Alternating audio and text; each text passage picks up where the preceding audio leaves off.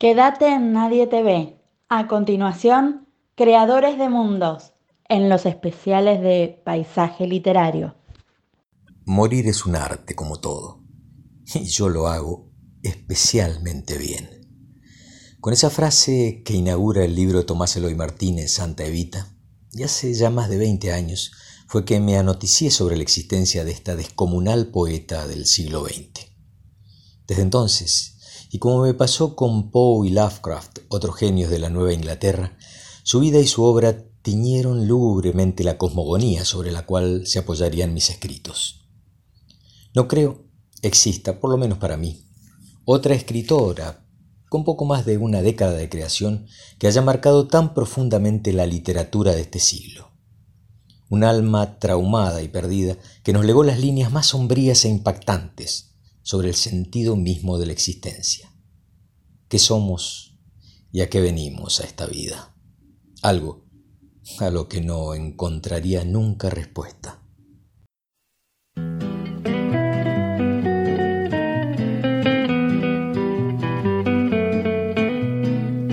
El año en que cumplí ocho años fue un año extraordinario.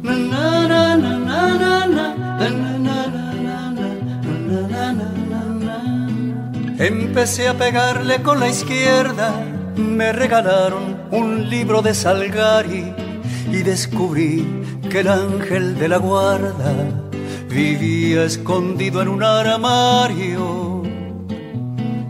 Yo habría dado la vida a los ocho años por pasar la manito por el pelo del caballo, del llanero solitario hay plumas que nos marcaron. Por una u otra razón están indisolublemente unidas a nuestra historia personal, a nuestros recuerdos.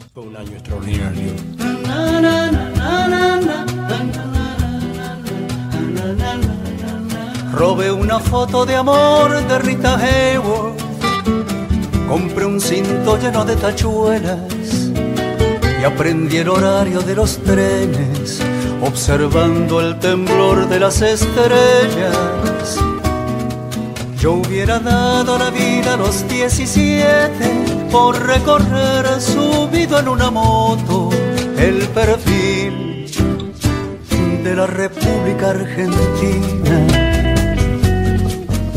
Con sus cuentos, poemas y novelas, esos hombres y mujeres tocados por una virtud exquisita fueron ofrendándonos escenarios atrapantes, fabulosos, inaccesibles a nuestra mundana cotidianeidad.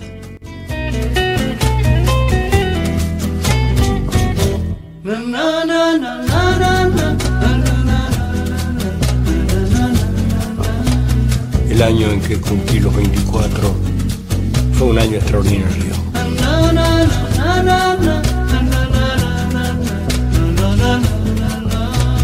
Sobre la espalda interminable de la mujer más desnuda de la tierra, escribí una canción que presenté al Festival Nacional de la Tristeza.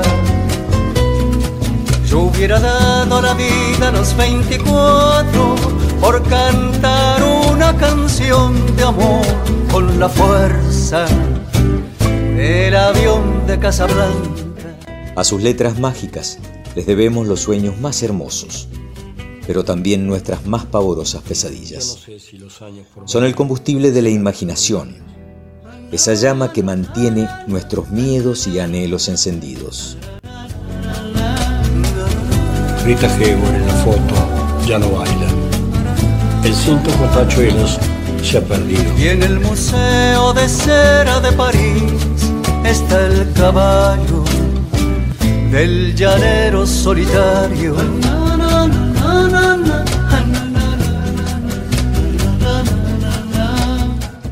Hoy, en Creadores de Mundos, les traemos a Silvia Plath.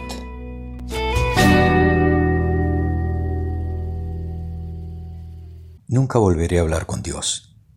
Es la respuesta que Silvia Plath le da a su madre cuando ésta le comunica que su padre ha muerto. Hasta allí, la infancia de la poeta había sido bastante común, en la medida que las familias felices son comunes. Los padres eran sumamente inteligentes. Otto, un erudito bastante más preocupado por su carrera y sus publicaciones que por su familia, y Aurelia, capaz de renunciar a su carrera y dejar a su intelecto en un segundo plano para tener lo que ella entendía como una familia perfecta. El primer trauma con el que se enfrenta a Silvia a los dos años es el nacimiento de su hermano Warren. Un bebé, odio a los bebés. Yo, que durante dos años y medio había sido el centro de un tierno universo, sentí que el eje se torcía y que un frío polar helaba mis huesos. Con las recurrentes enfermedades del hermano y más tarde de su padre, se vio obligada, agradablemente, a pasar más tiempo con sus abuelos, quienes la tenían terriblemente malcriada. Entonces Aurelia, su madre, le mandaba cartas a la casa junto al mar donde se había instalado. Estoy muy orgullosa con lo bien que coloreas los dibujos, le decía. Procura escribir tan bien como coloreas. Procura escribir las palabras en vez de imprimirlas. De aquellas cartas y de la importancia que le daba su madre a la perfección, Silvia dedujo que la terrible exigencia con la que creció fue principalmente del lado de su madre. Silvia Platt nació en Boston, Massachusetts, en 1932. Siempre dijo que su tragedia desde el primer segundo fue haber nacido mujer. Discurría su existencia atemorizada por sus propias preguntas. ¿Cuál es el sentido de mi vida? ¿Qué voy a hacer con ella? Igual que Alfonsina Storni vivió como un hombre, que quería decir, para la época, libremente. Silvia Plath siente por aquel entonces que la mujer posee a su alrededor unos barrotes, como de cárcel, que el hombre ni siquiera ve, y nos dice, estoy de malas, me disgusta ser chica, porque como tal he de comprender que no puedo ser hombre. En otras palabras, tengo que canalizar mis energías en la dirección y fuerza de mi compañero. Parece que mi único acto libre es elegir o rechazar a ese compañero. La sexualidad sería un tema recurrente en sus cuentos y meditaciones. Nada más alejado su sentir de lo que debía ser en aquella época una mujer ideal. Sin embargo, no podía dejar de tener en cuenta todo lo que se decía como que la mujer no se siente satisfecha con el acto sexual o que se necesita tiempo y seguridad para alcanzar el placer completo. El sexo era el enemigo, el hombre por lo tanto también. Silvia no sabía quién era, a dónde quería ir, qué sentido podía encontrarle a su futuro. Tenía grandes esperanzas de convertirse en escritora y sin embargo no creía poder hacerlo, aunque confiaba en su trabajo y lo defendía. Sufría de depresión y acabó tomando somníferos hasta perder el conocimiento. Estuvo inconsciente dos días en el sótano de su casa, donde se escondió. Dejó una nota. Salgo a dar un paseo largo. Volveré mañana. En la novela autobiográfica La campana de cristal, fue intención de Silvia Plath narrar las cuatro semanas que pasó en Nueva York como redactora invitada por la revista femenina Mademoiselle. Su ruptura, su depresión, el intento de suicidio. En ella escribe, Vi mi vida desplegándose ante mí como las ramas de una higuera verde. En la punta de cada rama, como un grueso higo morado, un futuro maravilloso me hacía señas y me llamaba. Un higo era un marido, un hogar feliz e hijos. Otro higo era un famoso poeta.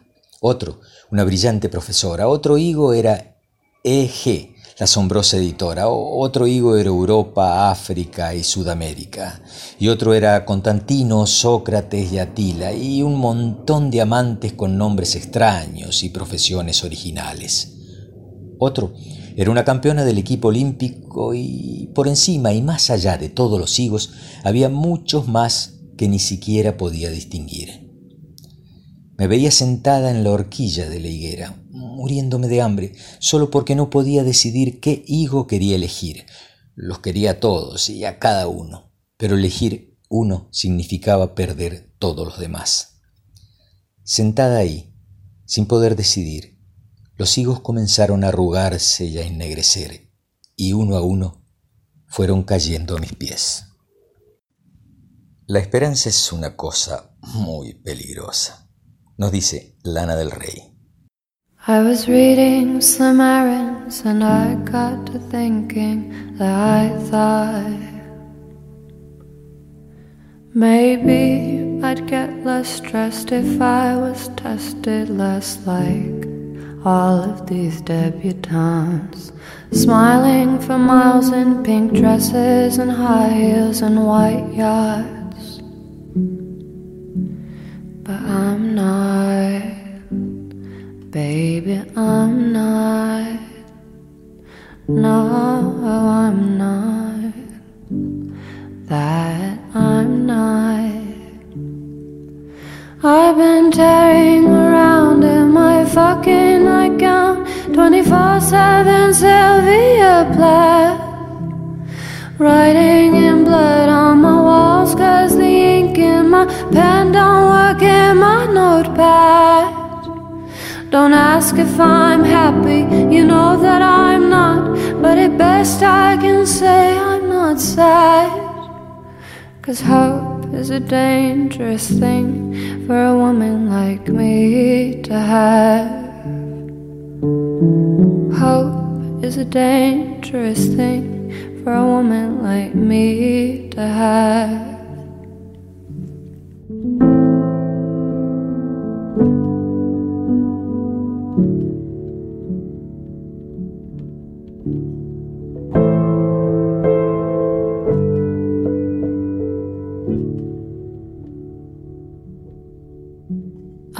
15 year dances, church basement romances, yeah, I've got.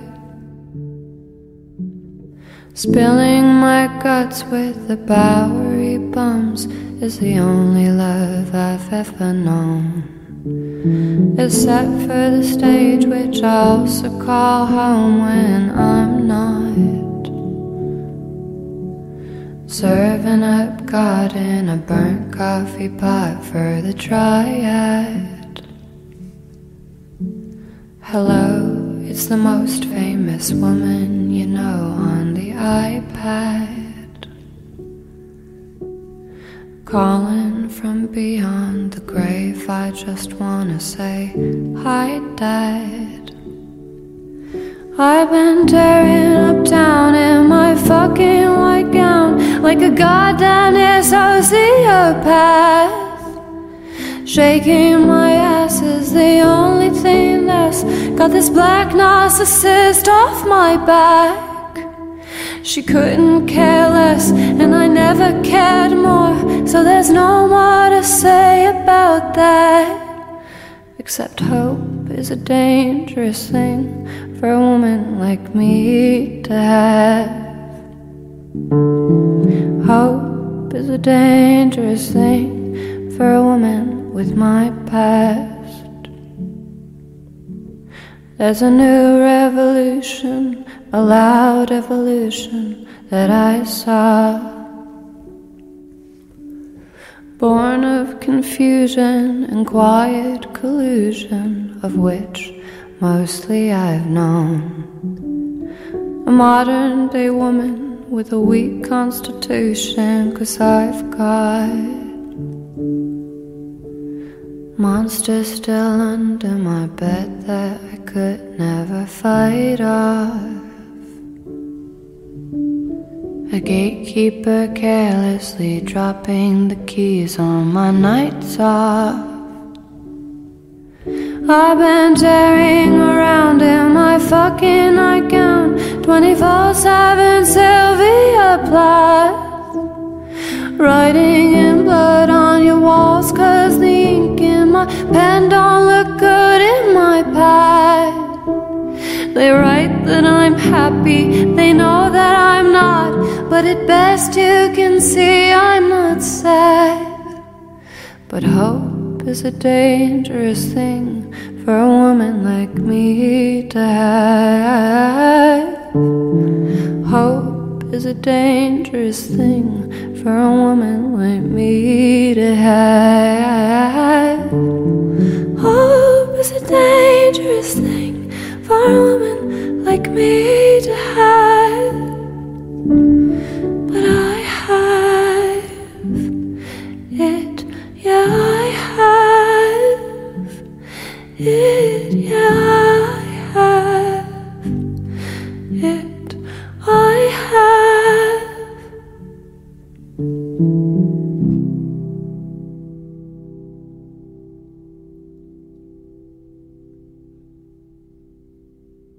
No quiero una caja cualquiera, quiero un sarcófago con rayas de tigre y una cara redonda como la luna para poder contemplar.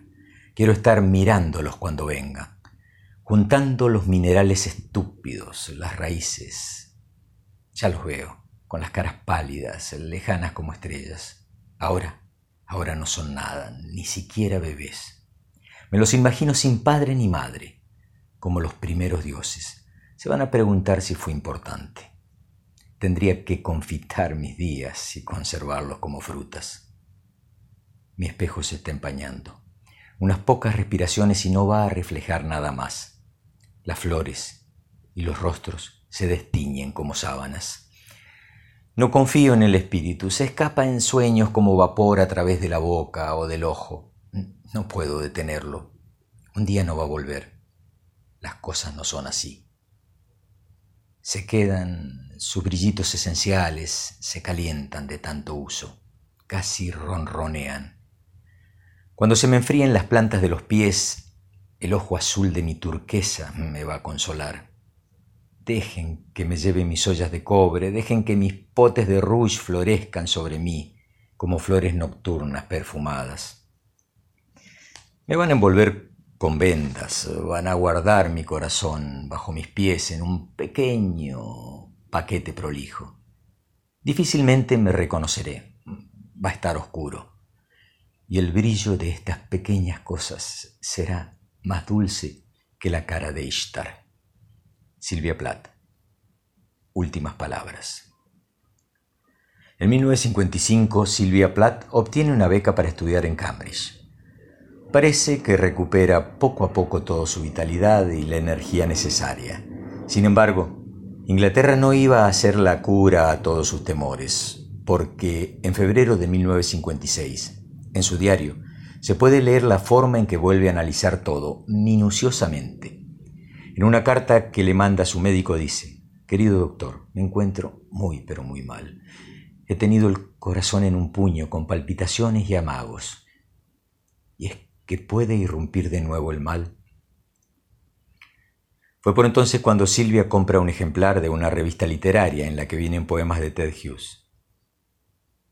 Estos la sobrecogen. Aquella misma noche se presenta en la fiesta de la revista y conoce al poeta, que se convertiría en su marido. Silvia recuerda aquella noche de esta manera. Me besó violentamente en la boca y me arrancó la cinta del pelo.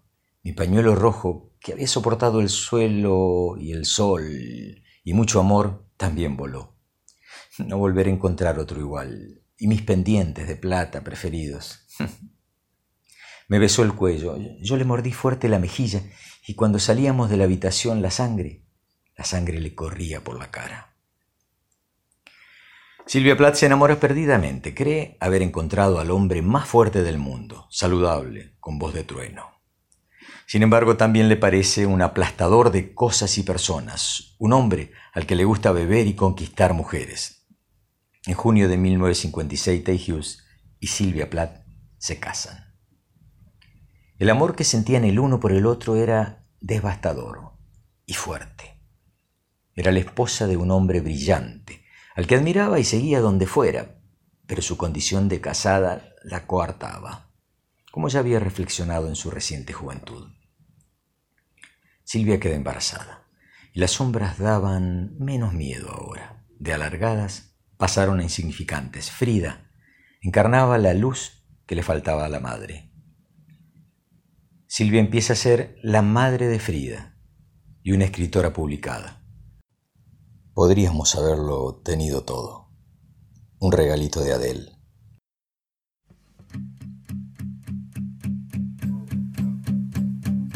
There's a fire starting in my heart, reaching a fever pitch, and it's bringing me out the dark. Finally, I can see you crystal clear.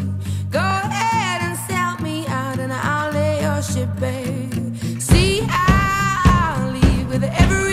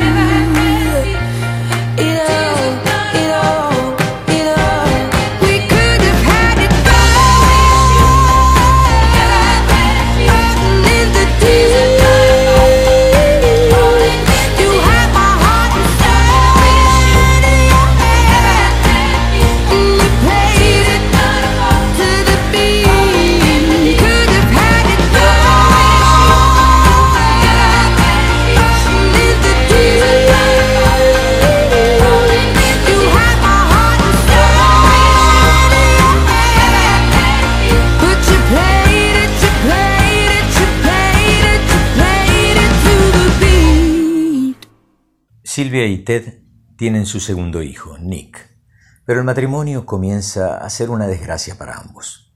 Ted se ausenta injustificadamente para encontrarse con sus amantes. Silvia está desatada, encolerizada, quema las cartas y el manuscrito de una novela a punto de publicar, dedicada amorosamente a Ted, en una pequeña pira funeraria, para horror de Aurelia, su mamá, que quiere evitarlo todo sin éxito. La ruptura es inevitable. Y finalmente Ted la abandona por la poeta Asha Weevil, con quien venía engañándola por un tiempo ya. Se ha quedado seca y vacía, con el corazón frágil. No, ya no hay cura para su padecimiento. Lo que no preveía Silvia es que usualmente la luminosidad de un poema proviene de las recónditas oscuridades de la vida de experiencias amargas que desembocan en bellas palabras escritas. En aquel asiago momento es cuando escribe las que quizás son sus estrofas más célebres. Morir. Morir es un arte como todo, y yo lo hago excepcionalmente bien. Tan bien que parece un infierno, tan bien que parece de veras. Supongo que cabría hablar de vocación. Si en el poema Filo la mujer, para Platt, alcanza la perfección solo cuando está muerta. La mujer ha alcanzado la perfección, su cuerpo muerto muestra la sonrisa de la realización. La imagen de una necesidad griega fluye por los pliegues de su toga. Sus pies desnudos parecen estar diciendo, hasta aquí hemos llegado, se acabó. Los niños muertos y ovillados como blancas serpientes, uno junto a cada pequeña jarra de leche ya vacía. Ella los ha plegado de nuevo hacia su cuerpo como pétalos de una rosa cerrada. Cuando el jardín se aquieta y los aromas sangran de las dulces y profundas gargantas de la flor de la noche. La luna no tiene de qué entristecerse mirando fijamente desde su capucha de hueso. Está acostumbrada a este tipo de cosas. Sus negros crujen y se arrastran. Espero que la apasionante vida y obra de Silvia Plata los esté manteniendo entretenidos. Les dejo ahora un poema de mi autoría, Sin Retorno, dedicado a Silvia Plata. Letanías de oportunidades perdidas imágenes que cual flashes intentan alumbrar una mente ya indefensa.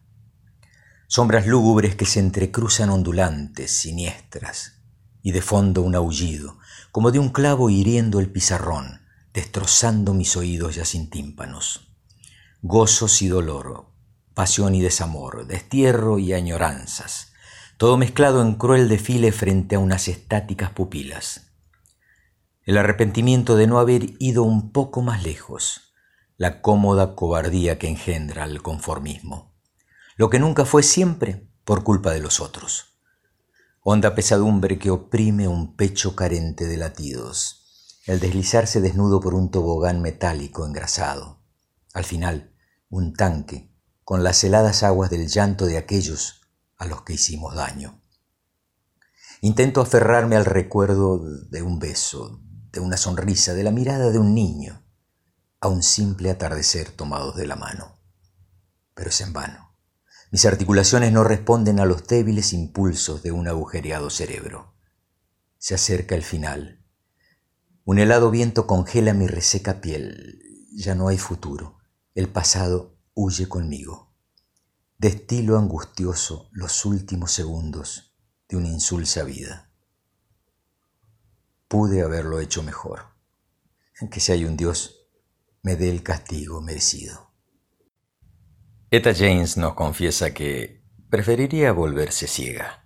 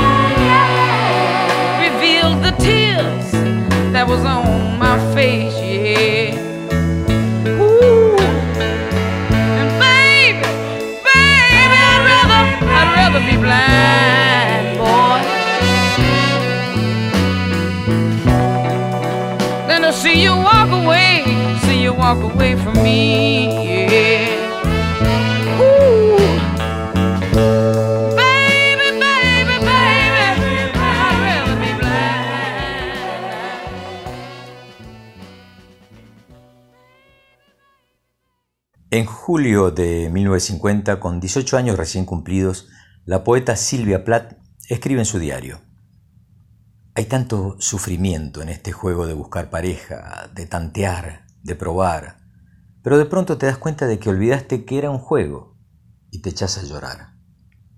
Más adelante, ese mismo año, nos dice lo siguiente, Tengo muchísimo que dar a alguien algún día, pero no debo ser demasiado cristiana.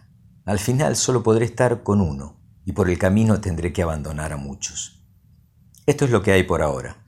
Tal vez alguien me abandone por el camino y sería una especie de justicia poética, ¿no?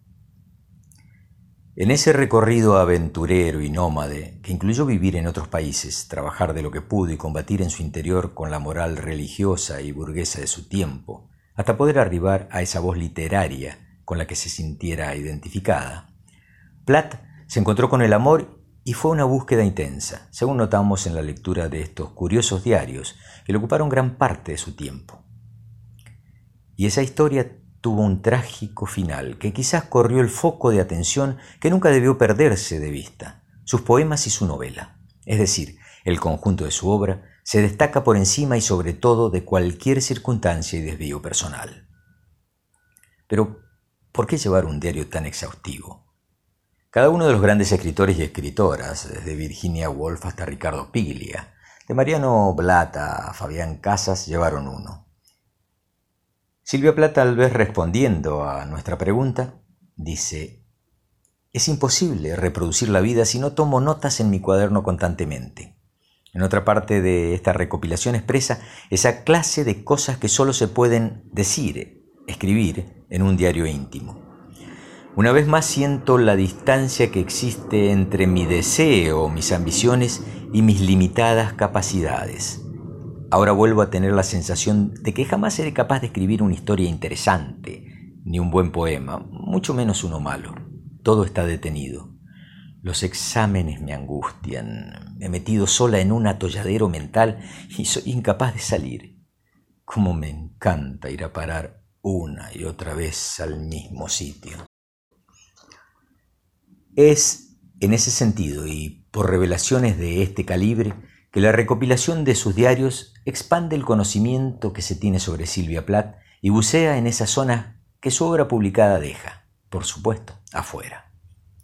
Sin embargo, es posible notar cierta continuidad en sus páginas. Es el deseo de Plath de mantenerse en esa zona de conflicto consigo mismo, llegando por momentos a la tortura deliberada y las culpas extremas. Dijo el teórico literario Alberto Giordano al respecto. Como muchos de los que se recuestan en un diván buscando alivio para sus padecimientos, el diarista ama su enfermedad, pero lo singular de su caso es que pone más empeño en mantenerse fiel a lo que le dificulta la vida que al deseo mismo de curarse. No se conforma con reconocerse enfermo, quiere ser lo que lo enferma, las fuerzas que lo destruyen pero también al mismo tiempo el organismo que todavía resiste. Por eso, antes que para conocerse o modificarse, se examina diariamente por escrito para precisar, con una sutileza infinita, los contornos de su cuadro, que son los de su excepcionalidad. Silvia Plath podía expresarse por momentos con una actualidad apabullante y estar al día con las luchas feministas de ese momento histórico. Combatía el ideal de belleza masculino, entre otras cosas. Y a los pocos días parecer irremediablemente contemporánea al pensamiento masculino de los 50. Por ejemplo, a veces consideraba que una mujer que no pudiera dar a luz no era una auténtica mujer. Su ánimo fluctuante, difícil de encasillar, se debatía entre estos dos estados constantemente. De todas maneras, escribe en un momento del diario una pregunta inquietante para su futuro. ¿Hay algo más aburrido que las aventuras de un chico y una chica? Pero al poco tiempo conoce al célebre poeta Ted Hughes y su vida da un vuelco descomunal. El periodo posterior a su casamiento puede considerarse el más estable y el más luminoso también para Platt tanto por lo que escribe como por alguno de sus poemas. Está sin ir más lejos Oda a Ted, donde escribe lo siguiente. Con solo mirarlas, él fecunda las tierras liegas, los campos roturados como con los dedos echan tallos, hojas, frutos con corazón de esmeralda. Los granos resplandecientes, que tan raramente brotan, él los fuerza a abrirse a su antojo temprano. A petición de su fuerte y leal mano, hasta los pájaros construyen. La pareja trata de establecerse en Inglaterra, en Estados Unidos. Los viajes son constantes, donde dan clases en universidades cuando pueden, y cuando no pueden trabajan de lo que surge en el momento. Por ejemplo, Silvia, por esas casualidades que solo ocurren en la realidad, trabajó en una institución psiquiátrica ordenando las historias clínicas de los pacientes. Allí supo inmediatamente que estas páginas que ahondaban en su propia enfermedad eran una especie de material valioso que le servirían para construir su propia obra. Pero es en el diario completo de Silvia Plath, excelente recopilación de Karen Kukil, pese a ser la edición más completa que existe, donde se encuentra todo su sentido, aunque solo llega a un tiempo antes del momento límite de su vida. Silvia Plath, por supuesto, siguió escribiendo en sus cuadernos hasta tres días antes del suicidio. Se sabe de la existencia de dos cuadernos más. Uno de ellos, según palabras de Hughes, desapareció. Y el otro, el cuaderno con el dorso marrón, fue quemado por el propio poeta debido a las escabrosas eh, descripciones que sobre él hacía ahí Platt. Rita Payés, nunca vas a comprender. Nunca vas a comprender que yo te quise. Nunca vas a comprender cómo lo hice. Tú me hablabas del amor, de eso tan bello. Te faltó por demostrar que eras capaz de vivir aquello,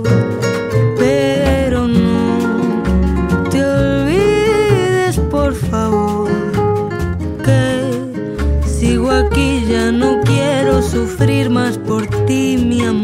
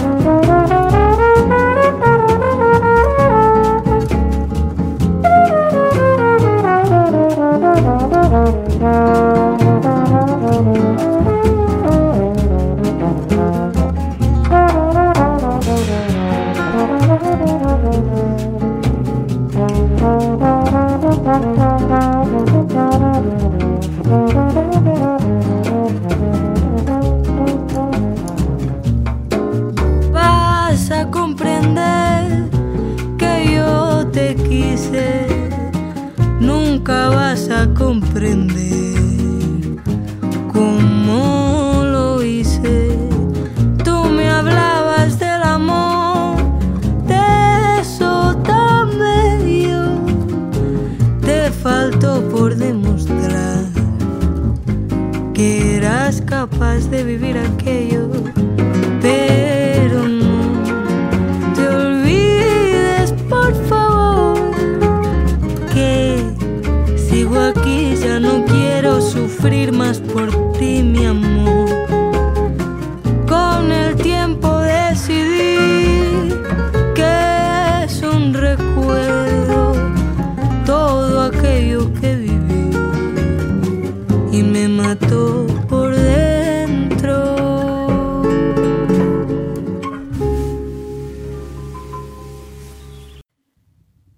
Verano envejece, madre fría, y los insectos son raros y escuálidos.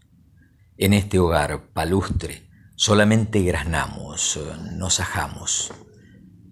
Las mañanas se van en somnolencia, el sol tardíamente nos alumbra entre cañas sin nervio. Moscas fáltanos, el helecho se muere. La helada hasta la araña envuelve. ¿Cierto que el dios de la abundancia por aquí anda? Nuestra gente adelgaza, da pena. Otoño de ranas, Silvia Plath. Su viudo Hughes se convertiría en el editor de todo su legado personal. Supervisó y editó la publicación de sus manuscritos. También destruyó el último volumen del diario de Platt, como dijimos, que trataba del tiempo que pasaron juntos. En 1982, Platt fue la primera poeta en ganar un premio Pulitzer póstumo por poemas completos. Muchos críticos, sobre todo el ambiente feminista, han acusado al poeta de intentar controlar las publicaciones para su propio beneficio. Hughes, sin embargo, lo negó enérgicamente, aunque llegó a un acuerdo con la madre de Plata, Aurelia, cuando ésta intentaba evitar la publicación de las obras más controvertidas de su hija en Estados Unidos, lo cual para muchos fue bastante egoísta. En su última recopilación, Cartas de cumpleaños, el escritor rompió su silencio acerca de Platt en esta obra es extremadamente franco, aunque nunca pide disculpas. El diseño de la tapa de este libro fue hecho por Frida, su hija. Los primeros poemas de Platt fueron recopilados en el libro El Coloso. Aunque bien recibido por la crítica, ha sido a menudo descrito como convencional y carente del drama de sus obras posteriores. Ha habido mucho debate sobre cuánto se vio Silvia influenciada por el trabajo de Hughes. La propia poetisa admite, en sus diarios de vida, sus propios intentos por explorar la animalidad y el salvajismo que distinguen la obra del poeta inglés. De hecho, el poema Pursuit fue escrito poco tiempo después del conocerlo y está dedicado a él. Muchísimos artículos, ensayos y libros han surgido acerca de este tema. De todos modos está claro, por sus diarios y cartas, que admiraba muchísimo el talento de Hughes y le mostró respeto, incluso tras su divorcio. A pesar de la influencia, sus obras son genuinas y las similitudes entre ambos poetas son mínimas. Debemos recordar también que toda creación artística cuenta con influencias visibles, en ocasiones incluso explícitas, pero la presencia de estas no determina o niega la originalidad de una obra de arte. En Tres Mujeres, poema narrado para la BBC en 1962, Silvia dota de una nueva visión a su poesía. A partir de ese momento coincide los poemas para ser leídos en voz alta. Además se plantea como una poeta feminista y antibelicista, que narra la maternidad desde el punto de vista de tres mujeres. Se trata de uno de sus últimos escritos junto con los recogidos en Ariel. Los poemas en Ariel marcan el punto de inflexión de sus primeras obras hacia un área de poesía más confesional. Es probable que las enseñanzas de Lowell, quien enfatizaba lo confesional, hayan tenido mucha importancia en este cambio. El impacto de la publicación de Ariel fue dramático, con sus francas descripciones del descenso lento hacia la locura. Las obras de Platt también han sido asociadas con Sexton. Ambas sufrieron de enfermedades mentales y se suicidaron, por lo que las comparaciones son quizá inevitables. A pesar de las numerosas críticas y biografías tras su muerte, el debate acerca de las obras de Platt a menudo deja ver la lucha entre aquellos que están de su parte y aquellos que están del lado de Hughes. Una prueba del nivel de crispación son las repetidas acciones depredadoras contra la palabra Hughes cincelada sobre la lápida de la tumba de plata. Eric Clapton, Lágrimas en el cielo.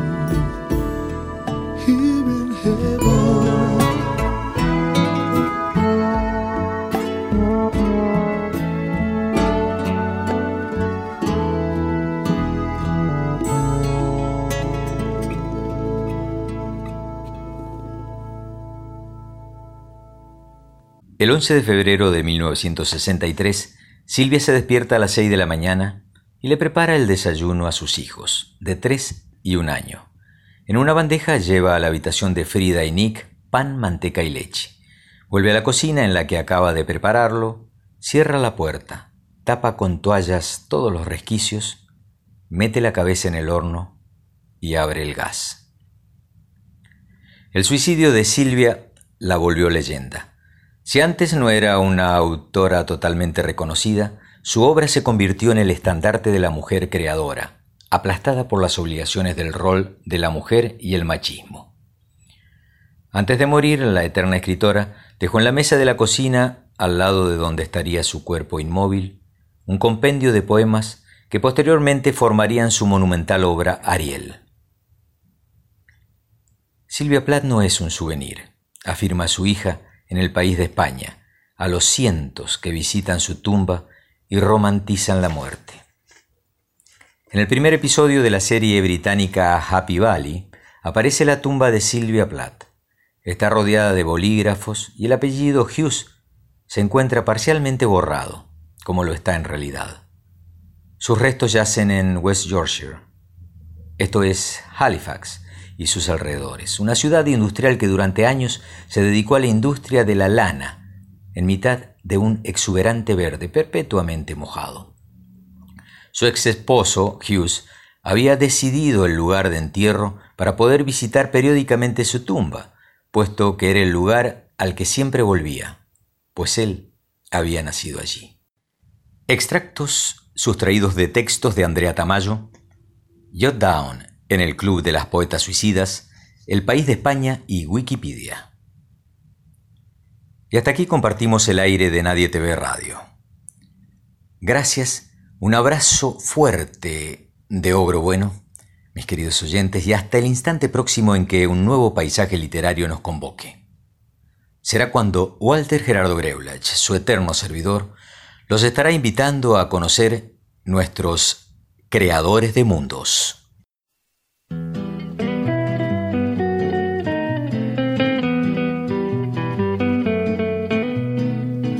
El año en que cumplí ocho años fue un año extraordinario.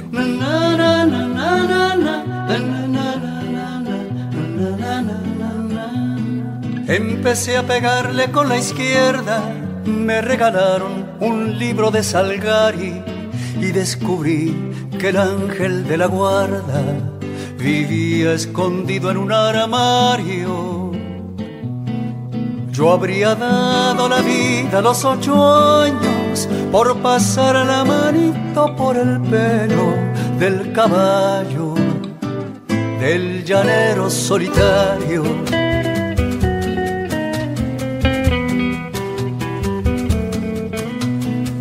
El año en que cumplí los 17 fue un año extraordinario.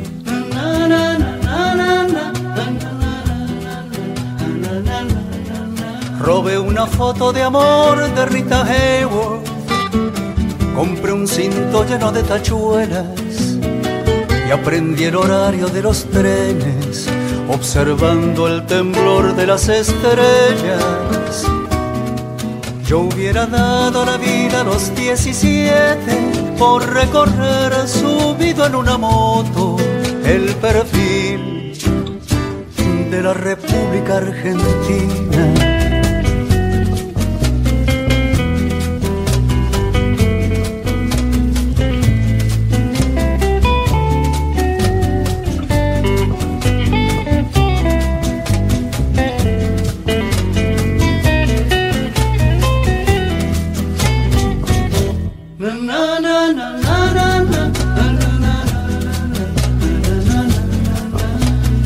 año en que cumplí los 24 fue un año extraordinario.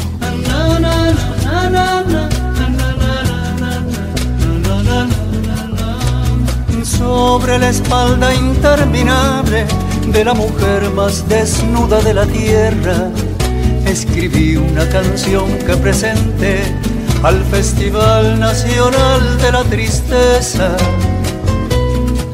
Yo hubiera dado la vida a los 24 por cantar una canción de amor con la fuerza del avión de Casablanca.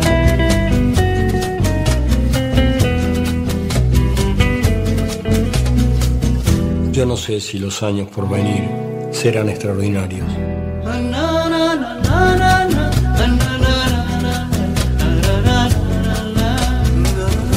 Rita Hayworth en la foto ya no baila. El cinto con tachuelos se ha perdido. Y en el Museo de Cera de París está el caballo del llanero solitario.